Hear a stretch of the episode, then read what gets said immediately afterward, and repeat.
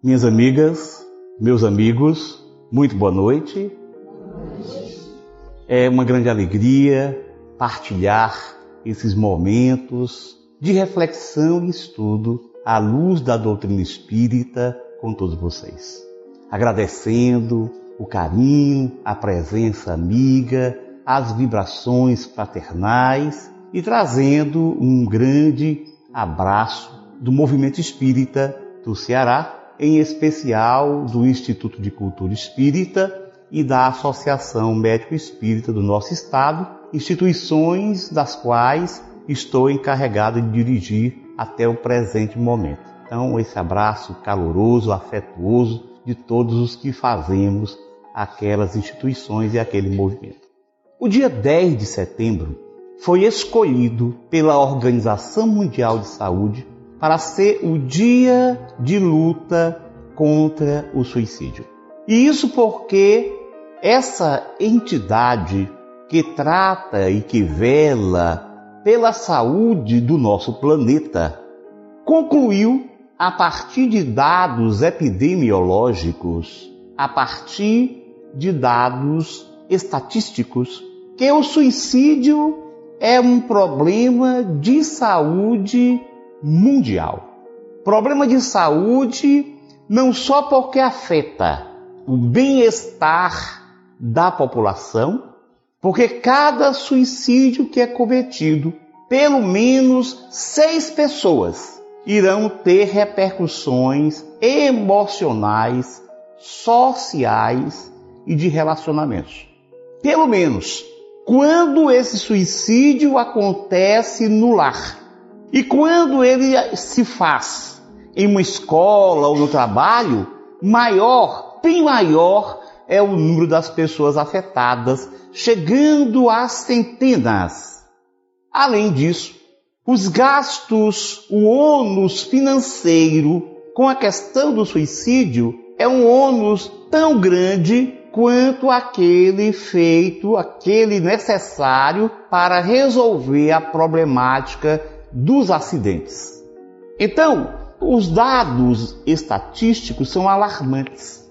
Hoje nós podemos falar de pelo menos 1 milhão e 100 mil suicídios anuais. Isso nos leva a dados do tipo 3 mil suicídios por ano, ou um suicídio a quase 30 segundos. Então, no mundo inteiro, pelo menos uma pessoa se suicida a cada 30 segundos. Alguns países lideram essa estatística, especialmente os países do leste europeu. O Brasil ainda está inserido dentro do grupo dos países de baixa prevalência de suicídios, ocupando em termos percentuais, portanto, em termos relativos, o 67 lugar no mundo inteiro. Porém, como nós somos um país em grande quantidade populacional, o número, portanto, em termos quantitativos, nós ocupamos a décima posição. E o suicídio está entre as dez primeiras causas de morte do mundo.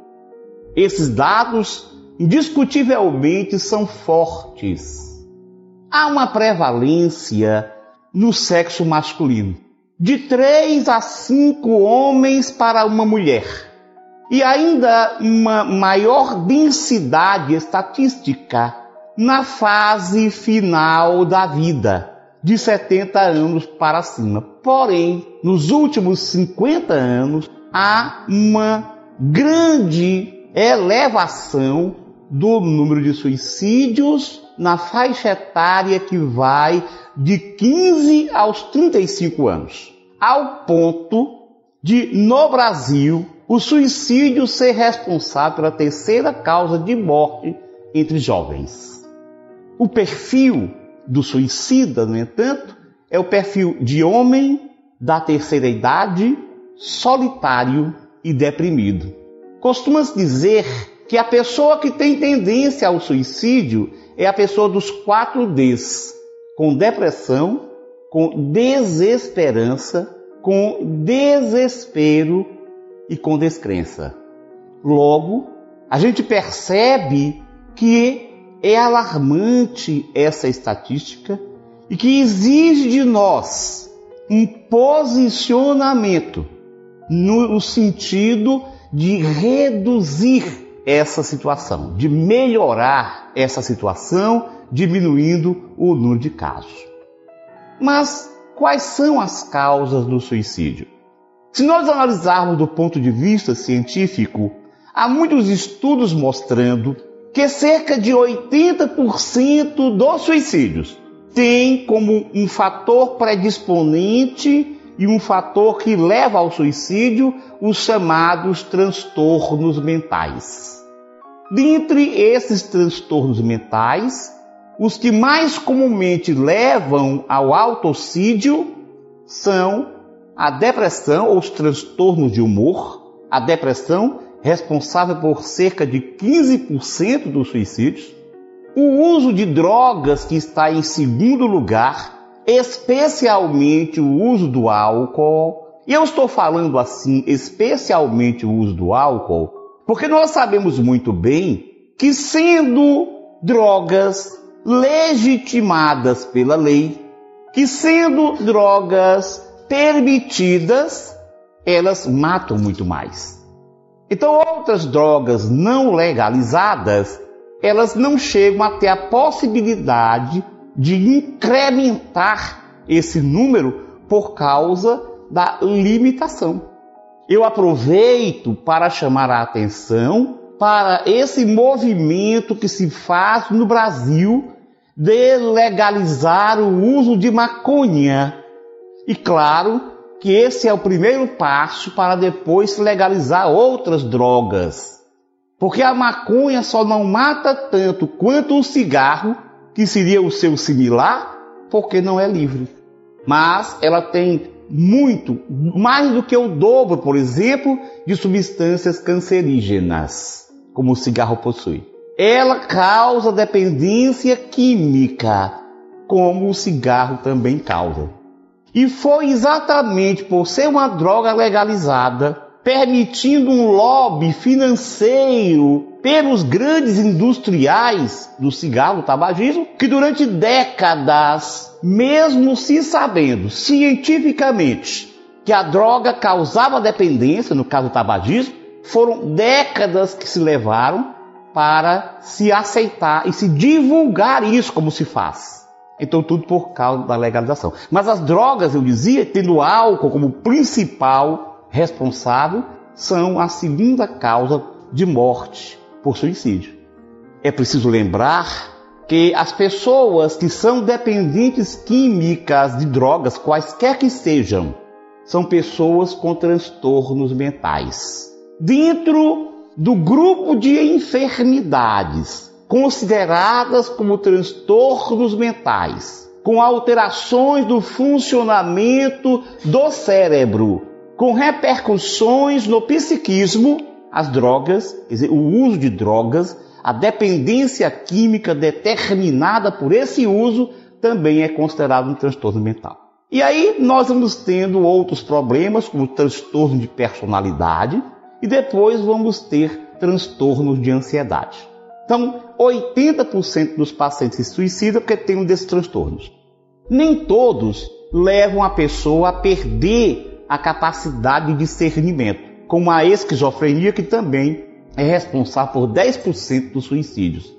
Mas a esquizofrenia, no comum, a pessoa tem uma desorganização cerebral, uma modificação do pensamento, uma incoerência em pensamento, de tal sorte que ela perde a capacidade de autodirecionar sua vida. Ela perde a capacidade de discernir sobre as coisas. Ela fica como que inconsciente dos seus atos.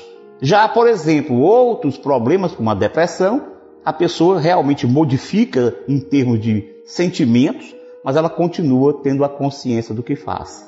E voltando à questão do álcool, só para não deixar de complementar, é que o álcool não apenas mata, leva ao suicídio cronicamente, pode levar ao suicídio agudamente, porque o álcool determina, no momento de embriaguez, uma tendência à impulsividade. E pessoas que são impulsivas, que têm uma certa impulsividade, têm muito maior possibilidade de chegarem ao suicídio. Além das doenças mentais, dos transtornos mentais, nós vamos ter algumas agruras da vida, algumas doenças que determinam sofrimento e desesperança e que as pessoas que são acometidas desses problemas veem no suicídio uma solução para a sua dor, para a sua problemática existencial. Então vamos ter, por exemplo, pessoas com câncer, notadamente aquelas que recebem um diagnóstico de câncer há pouco tempo, pessoas que também são diagnosticadas como tendo AIDS, pessoas com enfermidades incapacitantes, notadamente no que diz respeito ao seu aparelho locomotor, aos seus movimentos, as possibilidades de realização. Então são pessoas que também e pessoas com algumas doenças neurológicas, como é o caso das epilepsias, dos pacientes com epilepsias. E dores crônicas, pessoas que sofrem por um motivo ou por outro de dores que se mantêm ao longo dos anos. Então a gente está vendo que a dor, o sofrimento, o desajuste na sociedade são os principais responsáveis por essa situação calamitosa e dolorosa vivenciada por todos nós nesse nosso instante, nessa nossa contemporaneidade. Houve um aumento de 60% do número de suicídios, do percentual de suicídio nos últimos 50 anos. Esse dado deve nos levar a uma grande reflexão. O que estaria levando a um aumento no percentual? não estou falando no número de pessoas, eu estou falando no percentual de pessoas que se suicidam. Que nos países de alto poder, digamos, de suicídio, nós chegamos a 16%, essa prevalência. No Brasil, chega a 4,5%, 4,8%. Então, quais seriam os motivos que nos conduziriam a essa tendência e a esse adoecimento de que nós vimos aqui a importância. Os Espíritos já nos ensinam em o Evangelho segundo o Espiritismo, no capítulo 5 daquela obra magnífica, assim como em O Livro dos Espíritos, no quarto livro, na quarta parte dessa obra básica, basilar, fundamental da doutrina espírita, eles nos dizem que o grave problema que nós enfrentamos é o materialismo.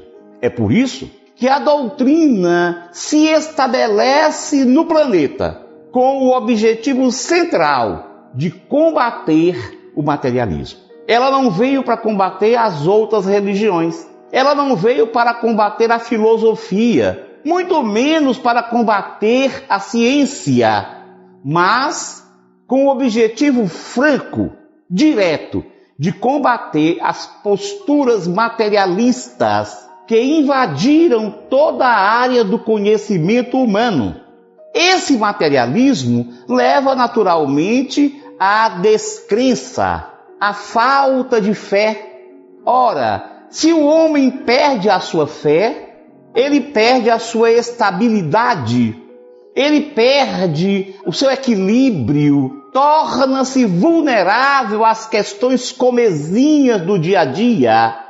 Porque imaginem, se não existe vida após a morte, se não existe Deus ou seres que nos amparam nos momentos de queda e de dor, onde buscar esse socorro?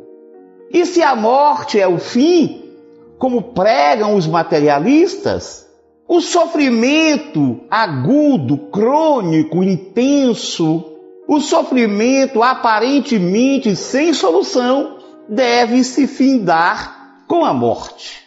Então, ensinam Allan Kardec e os espíritos reveladores da codificação que esse materialismo, gerando a descrença, é o principal responsável pelo suicídio assim como os problemas de saúde como um todo. Além disso, ensinam-nos que a ociosidade, ociosidade que resulta da busca de prazeres cada vez maiores, que leva-nos a um comportamento irresponsável diante da vida. Porque imaginemos, se a vida é só isso, como dizia Paulo de Tarso, se não existe ressurreição, quer dizer, se não existe imortalidade da alma, comamos e bebamos, gozemos a vida à vontade. Porque é assim. Então isso leva à ociosidade. A ociosidade significa ter uma vida sem objetivos mais profundos, sem uma objetividade ampla. Porque se não existe vida após a morte, o empregado simplesmente ao trabalhar, ele quer saber do dinheiro. Ele não está preocupado com o que ele faz para o mundo, com a questão ética, moral, de participação, de favorecimento ao progresso. Ele quer saber de si próprio. Porque então predominam o egoísmo e o orgulho, as duas maiores chagas da humanidade na afirmativa dos Espíritos em O Livro dos Espíritos. Então a gente pode dizer que a descrença, o egoísmo e o orgulho e a ociosidade são causas importantes para o desequilíbrio e, consequentemente, essa elevação de casos de autoextermínio. Além disso, esse materialismo produz pessoas irresponsáveis, insensíveis, impulsivas, querendo realizações imediatas, imediatistas. E isso tudo está implicado no adoecimento na face do nosso planeta. Então as causas da sociedade, elas são causas do espírito. O materialismo ensinava o professor José Herculano Pires um dos maiores filósofos espíritas brasileiros e um dos grandes defensores da doutrina espírita no Brasil. Nascido aqui em São Paulo, na cidade de Avaré, desencarnado em 1979, com uma obra de mais de 80 livros da sua. E ele dizia, afirma em um dos seus livros, que o materialismo é uma crise de adolescência da humanidade. É exatamente uma rebeldia, um estado de rebeldia que caracteriza os desmandos e os desatinos. A humanidade, os espíritos que somos nós, estamos nós encarnados neste planeta, nós vamos evoluindo, como ensinam os nossos maiores imortais, estamos evoluindo ao longo das eras e já passamos por uma fase de infância, naqueles instantes onde ainda esboçávamos primeiros passos em meio à selva, na configuração de homem das cavernas, nas experiências primeiras da nossa condição de seres hominais. Depois, quando avançamos um pouco mais em inteligência, nós entramos na adolescência. Culminando essa adolescência nos séculos 16, 17, 18 e 19. Agora nós estamos saindo da adolescência e entrando na juventude. Mas como o adolescente ele visa a sua autoafirmação, é comum é frequente que ele negue os valores vigentes durante a sua infância.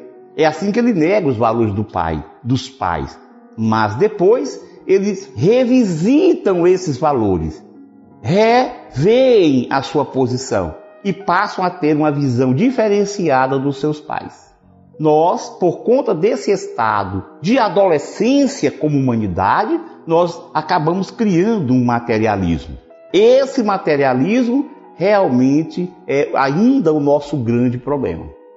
Ele é que determina essa angústia existencial, esse mal-estar, essa incapacidade de reagir positivamente aos problemas existenciais, optando pelo suicídio como porta de saída, como fechamento dessas dificuldades. É claro que nós sabemos também, como nós não estamos sós, nós somos seres sociais, relacionando-nos com a sociedade dos desencarnados, que somos nós mesmos quando não nos encontramos relacionados diretamente, ligados no corpo físico.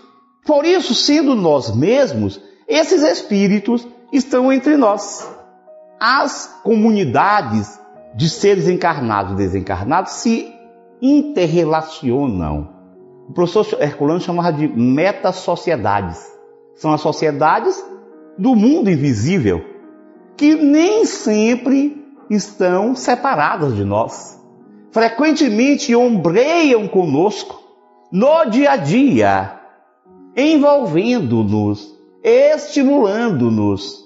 E da mesma forma como nós podemos contar com aqueles nossos seres protetores, amigos, espíritos bondosos, que nos estimulam ao bem e que buscam nos consolar nos nossos momentos de grande aflição, também encontramos espíritos semelhantes a nós mesmos, ainda bastante imperfeitos e até mesmo em situação pior, que através da sintonia, das afinidades, nos envolvem e nos conduzem muitas vezes por caminhos tortuosos. É por isso que, além dessas causas próprias, que nós chamaríamos de intrínsecas ao próprio espírito enfermado, nós temos as causas espirituais extrínsecas, aquelas produzidas pelas consciências desencarnadas que nos envolvem.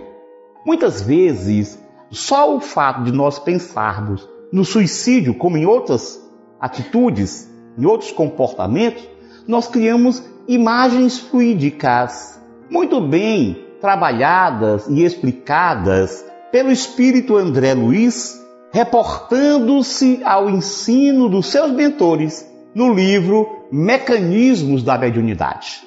Essas ideias essas criações fluídicas mentais, elas têm o poder de interagir com os pensamentos nossos.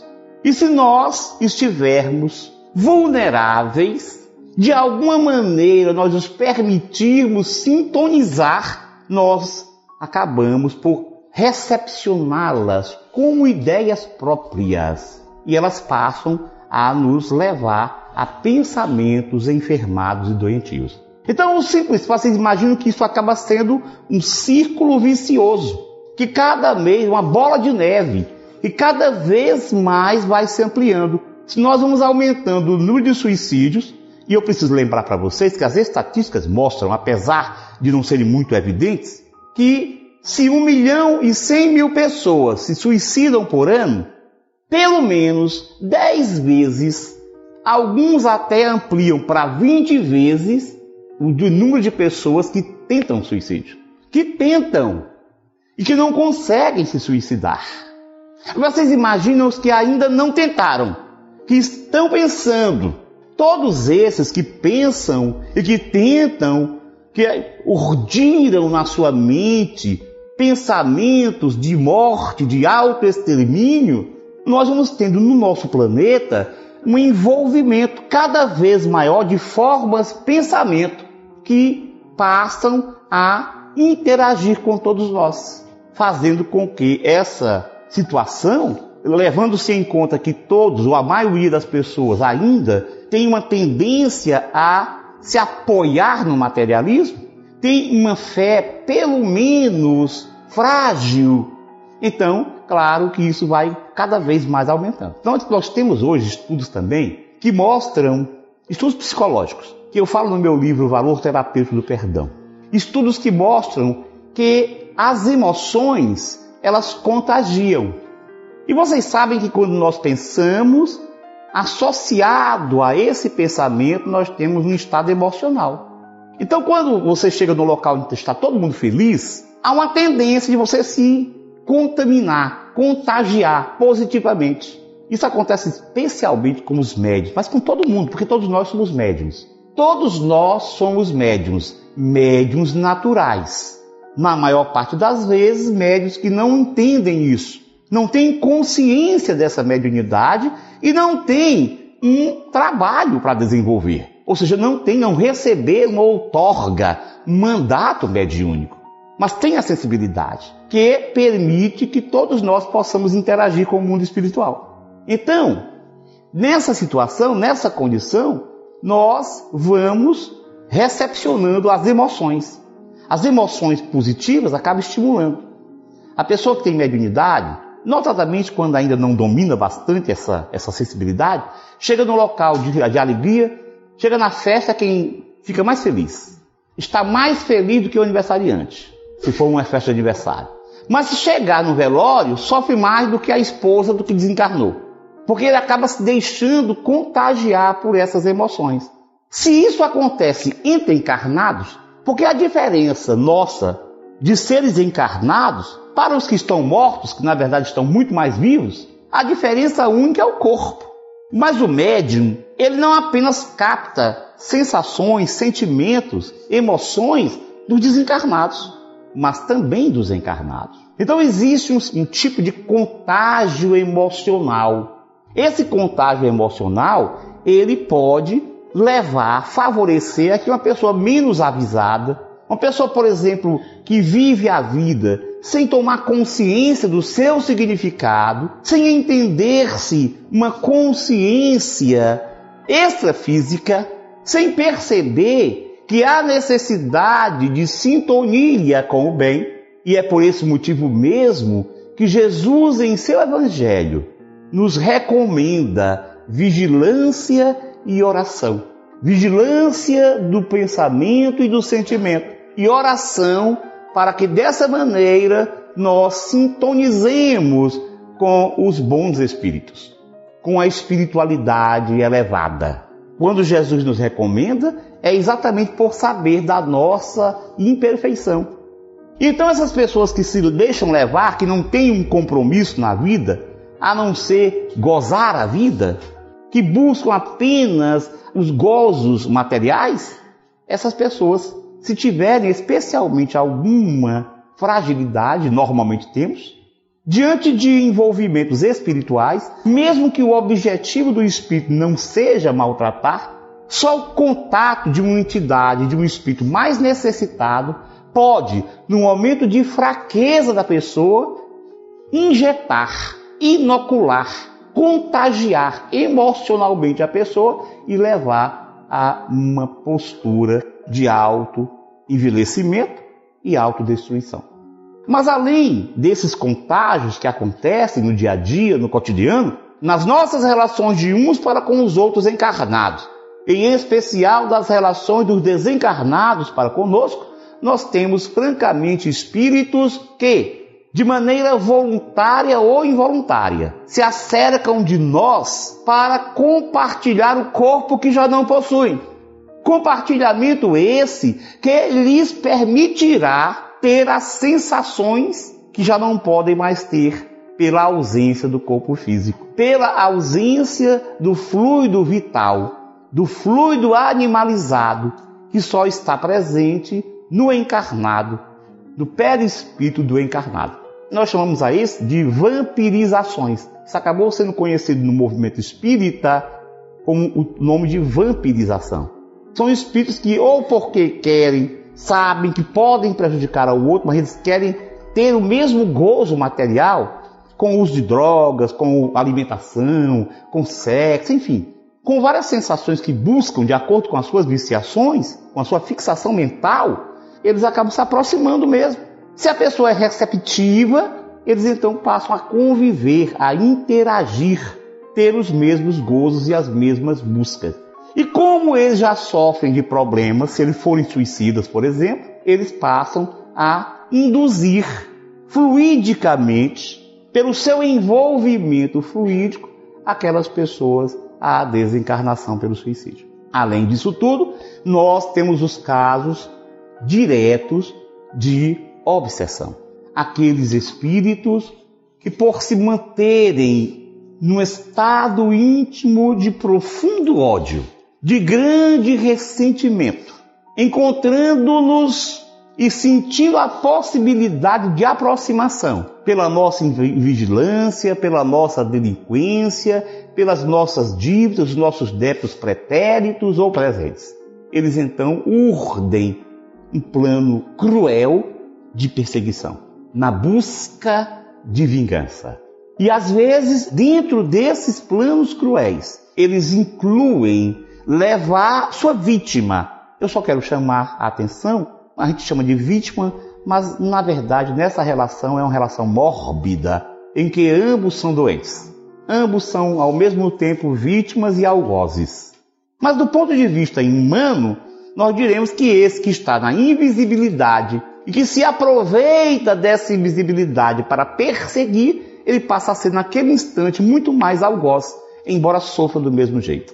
Então ele tem o objetivo, muitas vezes esses algozes, eles querem que sua vítima recorra ao suicídio, porque se tornará cada vez mais vulnerável à sua ação nefasta no mundo espiritual. Então, essas causas que nós podíamos falar de causas do mundo, causas do mundo que são resultantes da nossa postura. Ninguém adoece de depressão ou de epilepsia, ninguém é enfermo de um quadro de dependência química gratuitamente. É pela nossa irresponsabilidade, pela nossa imperfeição, pela nossa sintonia, pelas nossas atitudes presentes e pretéritas que nós adoecemos.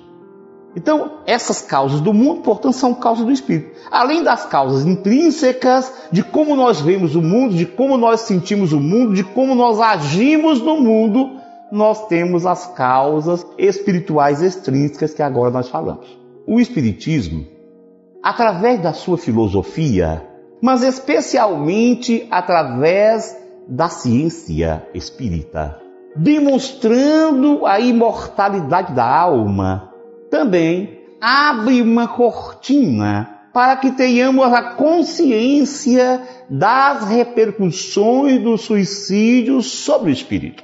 E o ensino desses companheiros e amigos do invisível, baseados nas suas observações, assim como testemunho dos próprios suicidas, que são atendidos nos trabalhos de regeneração na casa espírita, notadamente naqueles trabalhos chamados de desobsessivos, eles trazem todo o seu drama, toda a tragédia que eles envolveu após um comportamento de rebeldia, de descontrole na busca do abismo que é o suicídio. Então, diante disso, o Espiritismo nos mostra que há grande dor, grande sofrimento de quem busca o suicídio. Claro que a lei divina, acima de tudo, ela é de amor. Como dizia João, citando Jesus, Deus é amor. E Jesus mesmo dizia: Deus é Pai. Quando ele dizia que Deus é Pai, ele queria dizer que Deus é quem nos provê, é quem nos ampara, é quem nos conduz, é quem quer o nosso bem. Se fosse hoje em dia, eu digo sempre brincando, que ele falaria que Deus é pai, é pai e mãe. Naquela época ele não podia falar de mãe porque os, os judeus iam pensar que ele estava querendo dizer que Deus não era tão importante. Porque para eles, numa sociedade patriarcal, a mulher não tinha tanta importância. Então, Jesus diz: Deus é pai. E hoje diria: Deus é pai para nos lembrar dessa misericórdia, desse amor, desse consolo. Não é Deus que quer que os suicidas sofram o que sofrem. É o próprio suicida que se arremessando nessas regiões abismais da consciência e percebendo que ninguém morre, que quem morre é o corpo. Só existe morte do corpo na sua desorganização estrutural. Porque nem mesmo a matéria se acaba, ela se transforma. As nossas células, formadas por moléculas e átomos, voltam ao pó, como na alusão bíblica do Antigo Testamento: tu és pó e ao pó voltarás. Significa que nós estamos em corpos físicos e esses corpos voltam à Terra. Quer dizer, nem o corpo morre, ele morre como estrutura.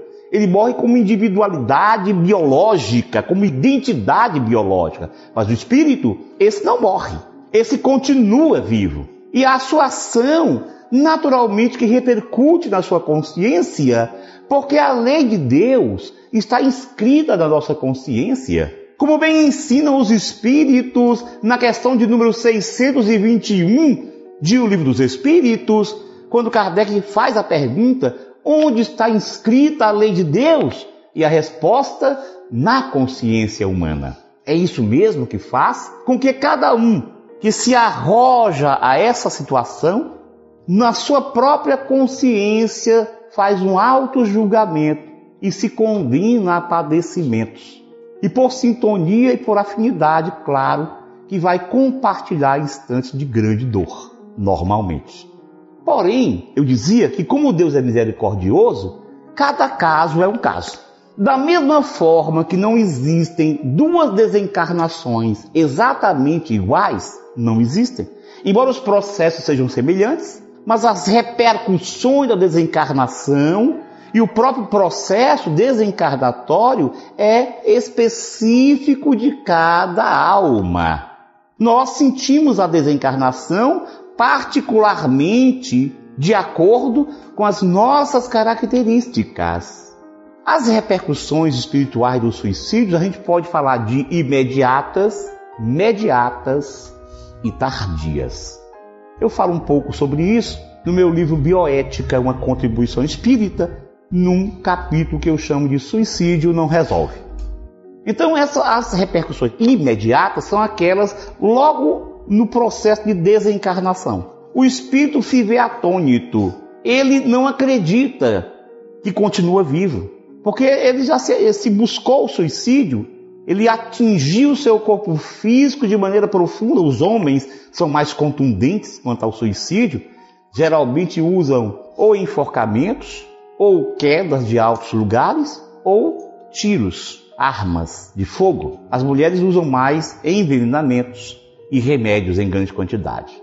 Apesar de que elas estão começando a usar também, está começando a haver um aumento do número de casos de mulheres suicidas. Então, vocês viram que eu falei que é de 3 a 5 homens para cada mulher, está havendo uma redução disso. As mulheres estão aumentando a sua possibilidade de suicídio no mundo. Pois bem, então a primeira coisa é a perplexidade diante da morte não acreditam nisso. Se acham vivos, porém, por causa da sua culpa intrínseca e íntima, eles passam a ter uma monoideia, eles passam a viver monoideísmo aprisionado ao instante do suicídio. E então começam a rever todo o processo que o levou à morte do corpo. Por exemplo, se eles se atiram em um abismo, eles passam a sentir sempre caindo, sempre caindo e se espatifando no chão. Isso fica sendo repetido na sua mente. Se deram um tiro, ficam sempre sentindo a bala atingindo o seu crânio, por exemplo, penetrando o crânio. Isso é uma das posições comuns de quem suicida. Passa a ter um monoideísmo. Assim como alguns tipos de suicídio levam a que a pessoa, por uma sintonia por ter se libertado do corpo antes que as energias que mantêm o corpo vivo se desgastassem, levando a uma desencarnação natural, então eles passam muitas vezes a sentir a decomposição do próprio corpo. Então eles sentem como se o corpo estivesse sendo devorado pela fauna cadavérica. Claro que não era para eles sentirem isso, porque o desligamento já aconteceu. Quando o corpo morre, ele expulsa o espírito. Frequentemente é o corpo quem expulsa o espírito. Por exemplo, se você tem uma parada cardíaca, o corpo deixa de funcionar, não passa a ter mais possibilidade de viver, ele expulsa o espírito. Assim acontece também com o suicida. Só que como ele está vinculado mentalmente e energeticamente ao corpo, ele sente algumas vezes, dependendo dos suicídios, dos tipos, da responsabilidade, vocês viram que eu falei que boa parte do suicídio se deve a transtornos mentais.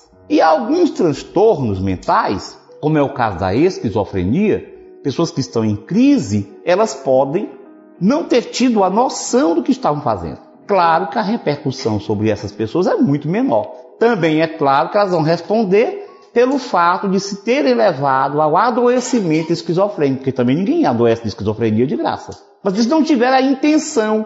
Porque os suicídios, eles podem ser classificados em suicídios conscientes e inconscientes. Suicídio consciente é aquele em que a pessoa sabe que está realmente agindo em favor da sua morte, deliberadamente em favor da sua morte. Suicídio inconsciente é quando a pessoa não sabe disso.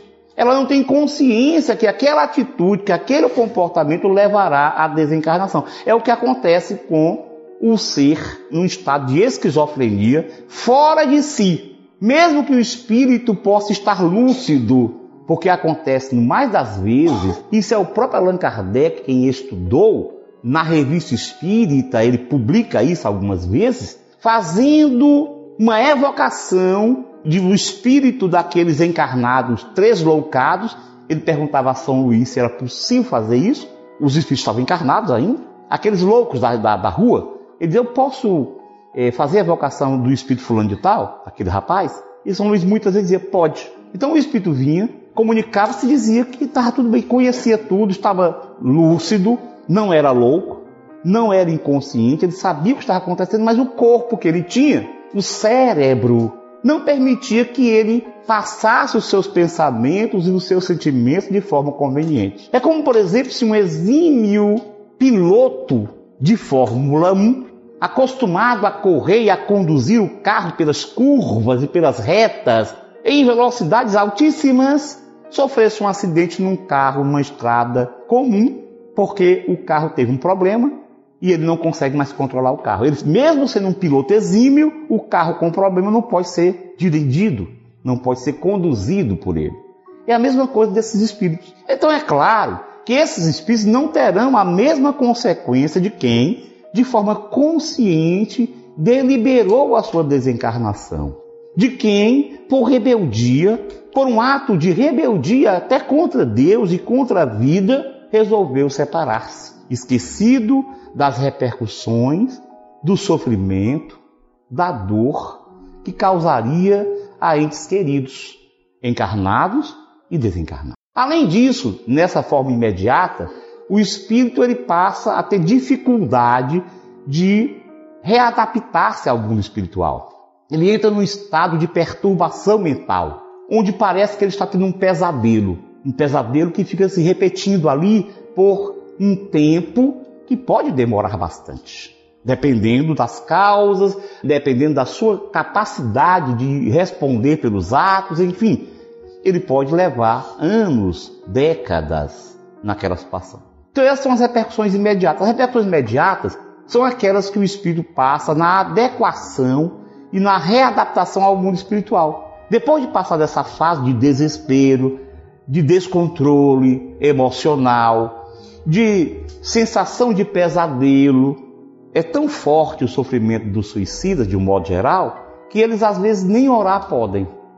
No livro da Ivone do Amaral Pereira, o livro referência em Espiritismo para a questão dos suicídios, claro que a base é o livro dos Espíritos, o Evangelho segundo o Espiritismo, e o céu e o inferno, principalmente, mas fora a base, nós temos como livro referência que conta a história mais específica de alguns espíritos que passaram por isso, e especialmente no caso aí do espírito Camilo Castelo Branco, que foi um escritor português que suicidou-se com um tiro no ouvido, porque não suportou a situação expiatória de perder a visão aos 50 anos de idade. Então, não suportando estar cego, aquilo que nós falamos, as incapacitações físicas costumam, em algumas pessoas, levar ao suicídio. Então ele não suportou, deu um tiro no próprio ouvido. E ele então passa a narrar, através da Ivone, as agruras e os problemas sofridos nessa sua experiência. Ele conta que muita coisa não dá nem para falar, que os sofrimentos são inenarráveis. Palavras suas. Os sofrimentos são inenarráveis. E ele diz também que o espírito suicida nessa situação, ele não consegue nem formular uma prece. Tal é o desespero, tal é o seu controle interno. Mas nós sabemos, como eu falava há pouco, que a misericórdia de Deus é infinita.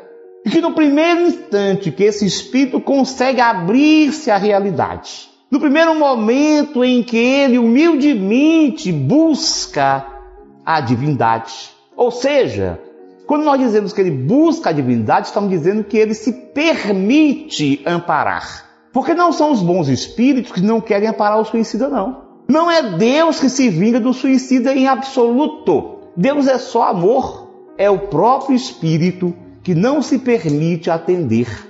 Mas no momento em que se abre para esse auxílio, ele é amparado, ele é conduzido a postos de socorro, a verdadeiros hospitais do plano espiritual, onde recebe tratamento psicoterápico, acompanhamento psicoterápico, acompanhamento perispiritual, com verdadeira cirurgia sobre as lesões causadas no corpo físico, que por conta da rebeldia e da intemperança mental se reproduz no próprio corpo espiritual. Porque, claro, que um tiro na cabeça não atinge o perispírito, mas um tiro na cabeça feito com a intenção de se matar acaba repercutindo no perispírito, levando a modificações perispirituais, a alterações energéticas de tal monta que se apresentam no mundo espiritual como verdadeiras deformidades. Por exemplo, o sujeito que se jogou embaixo de um trem e foi esquartejado pelo trem, ele no mundo espiritual é como se ele tivesse vários pedaços, carregando vários pedaços. As partes do seu corpo físico, que na verdade não estão mais ali, mas na sua mente estão.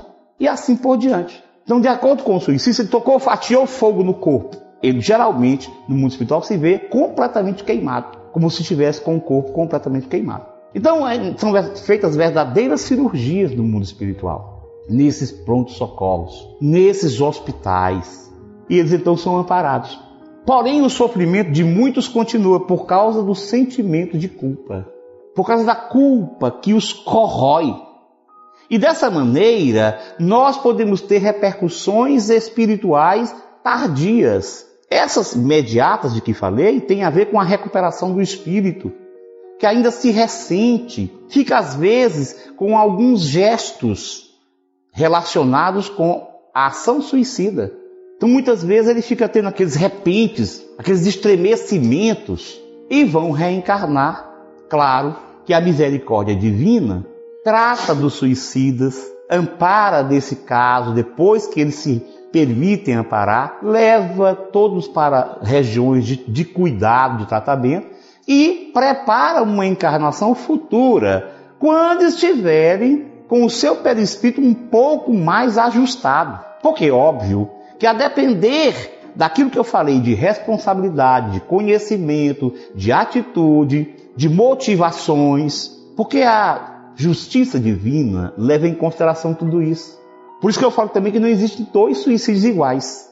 Da mesma forma que não existem duas desencarnações iguais, não existem duas repercussões exatamente iguais. Isso vai variar, dependendo do espírito, dependendo daquilo que ele consegue se perdoar, por exemplo, dependendo da humildade que ele tem para rogar o amparo divino e o perdão, apesar de que Deus não, não tem nenhuma, nada contra ninguém, mas a humildade de pedir perdão já é um espaço aberto para se receber o amparo. Então, mesmo assim, esses espíritos, quando reencarnam, vamos ter as repercussões tardias. Essas repercussões tardias podem ser repercussões de predisposições patológicas a doenças de vários tipos. Então, podem ser, por exemplo, dependendo do suicídio dependendo da responsabilidade, a pessoa pode ter, por exemplo, pode nascer com uma predisposição a um transtorno mental, pode nascer com uma predisposição a um problema físico, se deu um tiro no peito que atingiu o coração, pode nascer com uma predisposição a uma doença cardíaca e assim por diante. Se tomou veneno, pode já nascer com problemas respiratórios, pode nascer com problemas pulmonares, pode nascer com problemas digestórios, vai depender de onde mais atingiu a sua atitude onde mais repercutiu nele mesmo como espírito o seu comportamento autolesivo. Então, às vezes, dependendo da intensidade, a pessoa nasce com uma predisposição.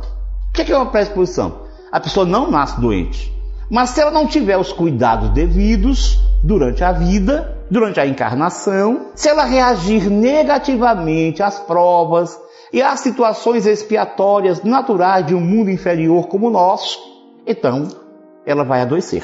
Há casos mais intensos, especialmente quando o suicida é contumaz, porque nem sempre o suicida de hoje está se suicidando pela primeira vez. É muito comum que o suicida esteja repetindo exatamente a atitude do passado.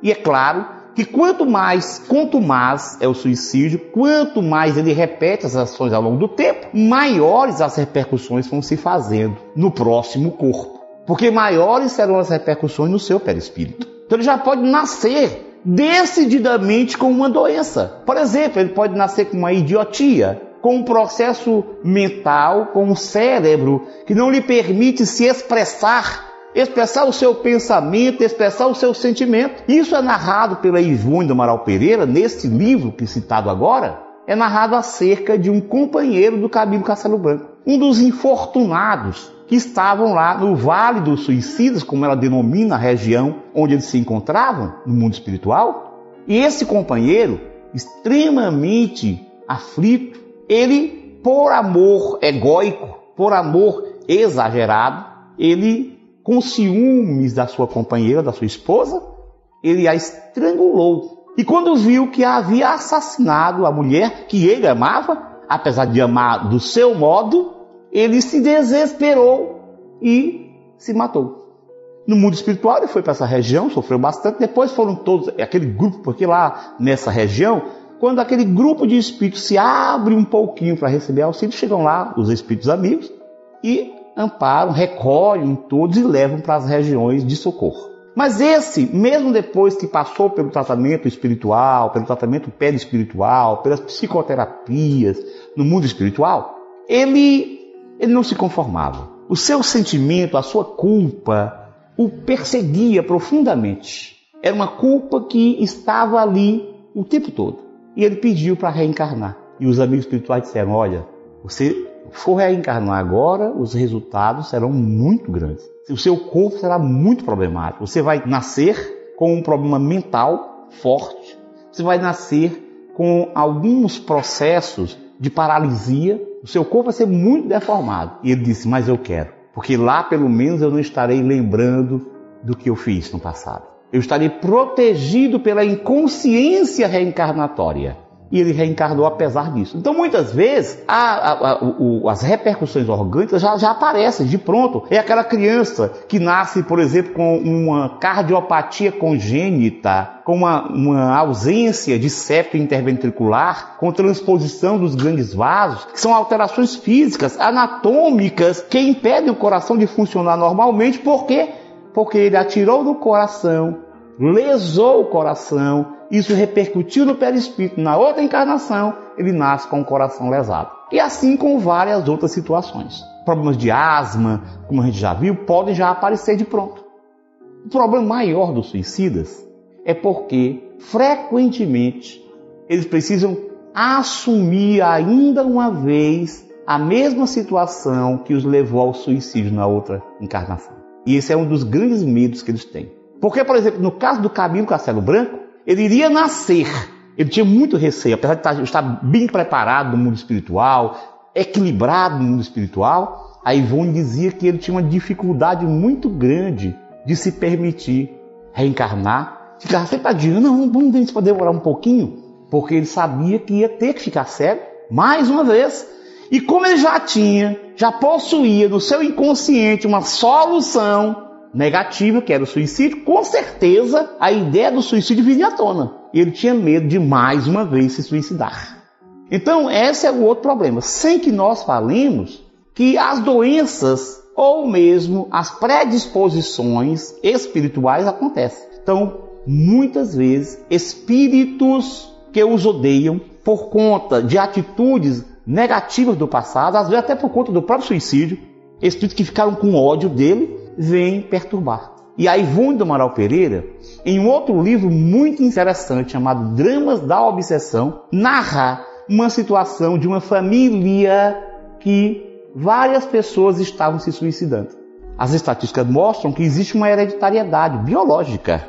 algumas pessoas têm mais tendência a ter suicídio, porque trazem do passado isso. Construíram, puseram no pé do espírito e vêm com essa predisposição. Então, é, nessa família, narrada pela Ivone de Amaral Pereira, o Dr. Bezerra de Menezes era o principal mentor do atendimento a esses seres, era uma família que estava atingida, envolvida obsessivamente por espírito, que estava levando as pessoas a terem comportamentos considerados de loucura e buscando suicídio. E ele foi no, no estudo que o Dr. Bezerra fez, ele concluiu que era uma família, na verdade, que outra encarnação era um grupo de inquisidores. E os obsessores eram espíritos que em outra encarnação, pelo menos parte deles, havia sido perseguido pelos inquisidores.